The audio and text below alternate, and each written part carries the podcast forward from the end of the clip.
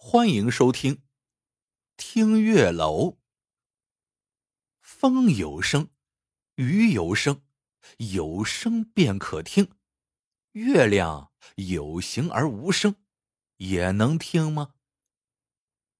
晚清重臣张之洞长期在外为官，很少回到家乡。这天，他接到家乡的信儿，说准备为他盖一座高楼。张之洞一听很高兴，自己告老还乡之后，可以悠哉悠哉的登楼赏月、饮酒赋诗了。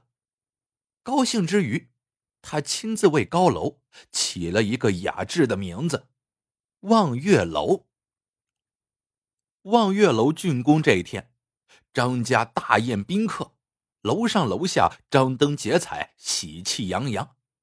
张家的亲朋好友都来祝贺。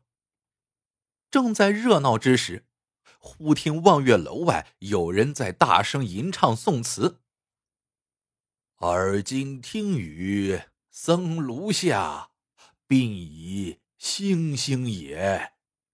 悲欢离合总无情，一任阶前，点滴到天明。”大家一听。就知道是一个叫秦伯古的老秀才到了。秦伯古啊，是个才子，诗词歌赋、琴棋书画无不精通。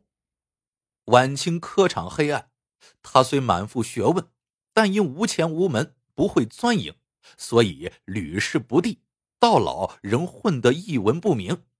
平日里，秦伯古最欣赏宋词《虞美人》听雨。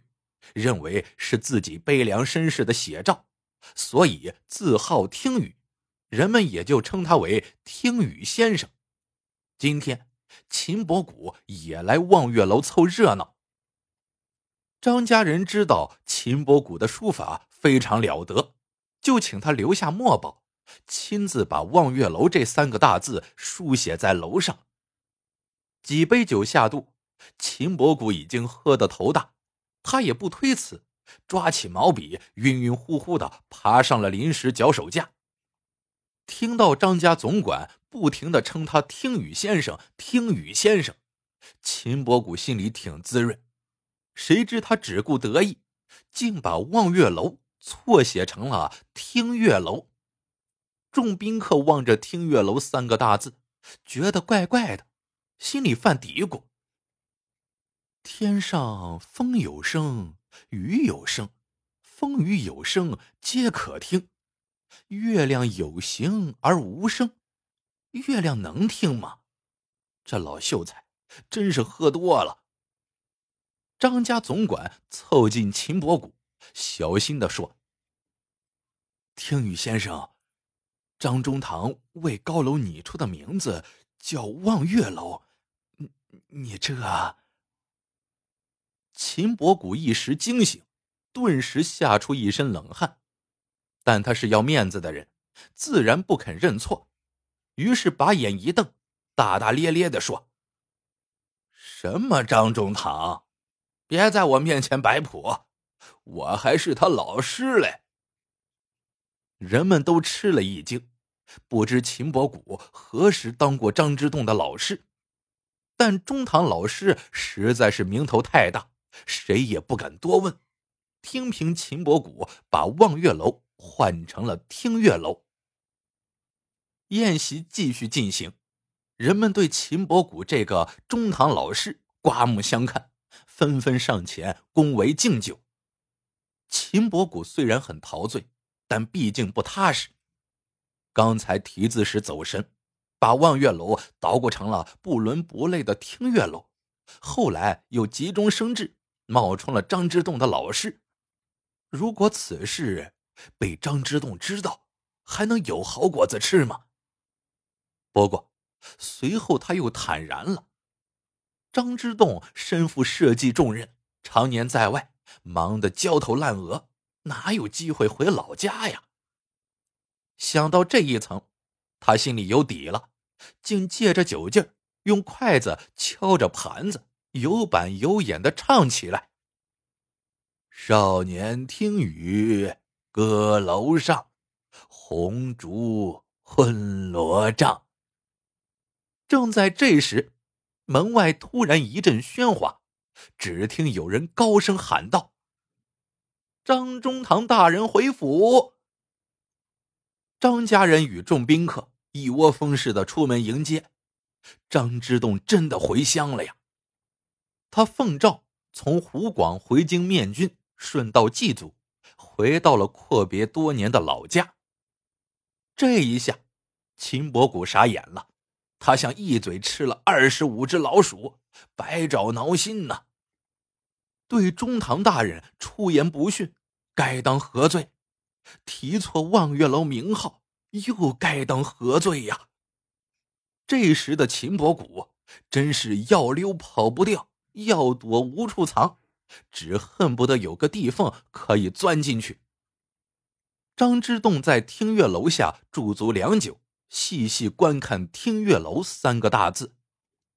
张家总管小声告诉张之洞：“这是您的老师听雨先生刚刚留下的墨宝。”张之洞一愣。不动声色的哦了一声，继续盯着听月楼看，看着看着，眉头就拧成了个大疙瘩。秦伯古躲在暗处，偷偷观看张之洞的脸色。他看到张之洞望着听月楼，不住的皱眉头，知道坏事了，只能傻愣愣的等着中堂大人缓过气儿来，随后处置他。好久，张之洞才忽然问道。听雨先生何在？躲在角落里的秦伯古知道是福不是祸，是祸躲不过。他战战兢兢的来到张之洞面前，脚一软就跪了下去。不料张之洞却双手扶住秦伯古，把他拉到了上席就坐。秦伯古哪里敢坐呀？张之洞把他强按在首席坐下之后，朗声对众宾客说道。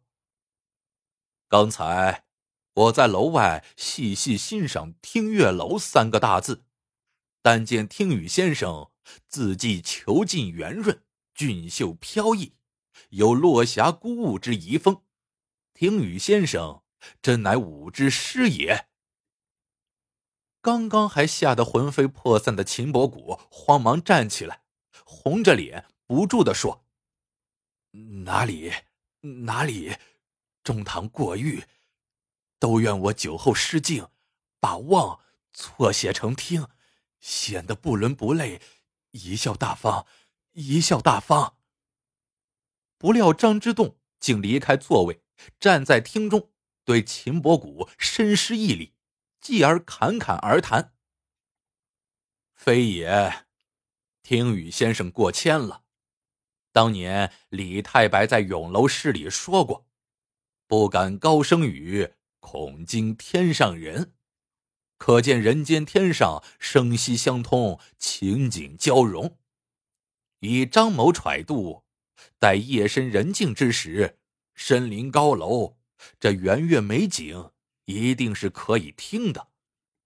有诗为证：“吴刚侃侃伐桂树，玉兔坨坨捣药声。”忽闻楼台仙乐起，拂面嫦娥舞袖风。张之洞即席赋诗，众宾客听得如痴如醉。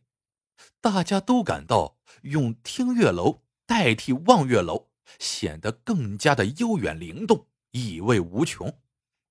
用一个听字，确实把望、观、德、报等字。比的是粗俗不堪。正在这时，人们更想不到的事情发生了。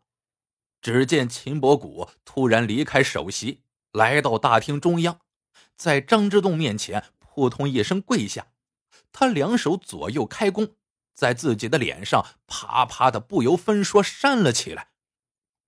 秦伯古声泪俱下的告诉大家，自己是如何醉酒之后写错字。下不来台的时候，又如何胡编乱造、信口开河的冒充是中堂的老师？他说：“张中堂才高八斗，学富五车，但仍能虚怀若谷、宽宏大量。与自己的轻浮狂妄比起来，简直有天壤之别，自己感到无地自容。听了秦伯古的话，众宾客都十分感佩，叹服张之洞不但有经纬天地之才情，而且有包容四海之雅量。面对众人的一片赞颂之词，张之洞不为所动，他真诚的对大家说。唐朝韩文公说过：“道之所存，失之所存也。人生不可无失。人之失，有一字之失，一技之失，三人行之事，传道授业解惑之事，不一而足。听雨先生何必耿耿于怀？”张之洞将秦伯古扶起，让他坐在首位。又向他恭恭敬敬的敬上一杯酒，然后又对大家说：“听雨先生，即使只是我的一字之师，也同样是我的老师。”故事到这里就结束了。喜欢的朋友们，记得点赞、评论、收藏。感谢您的收听，我们。下个故事见。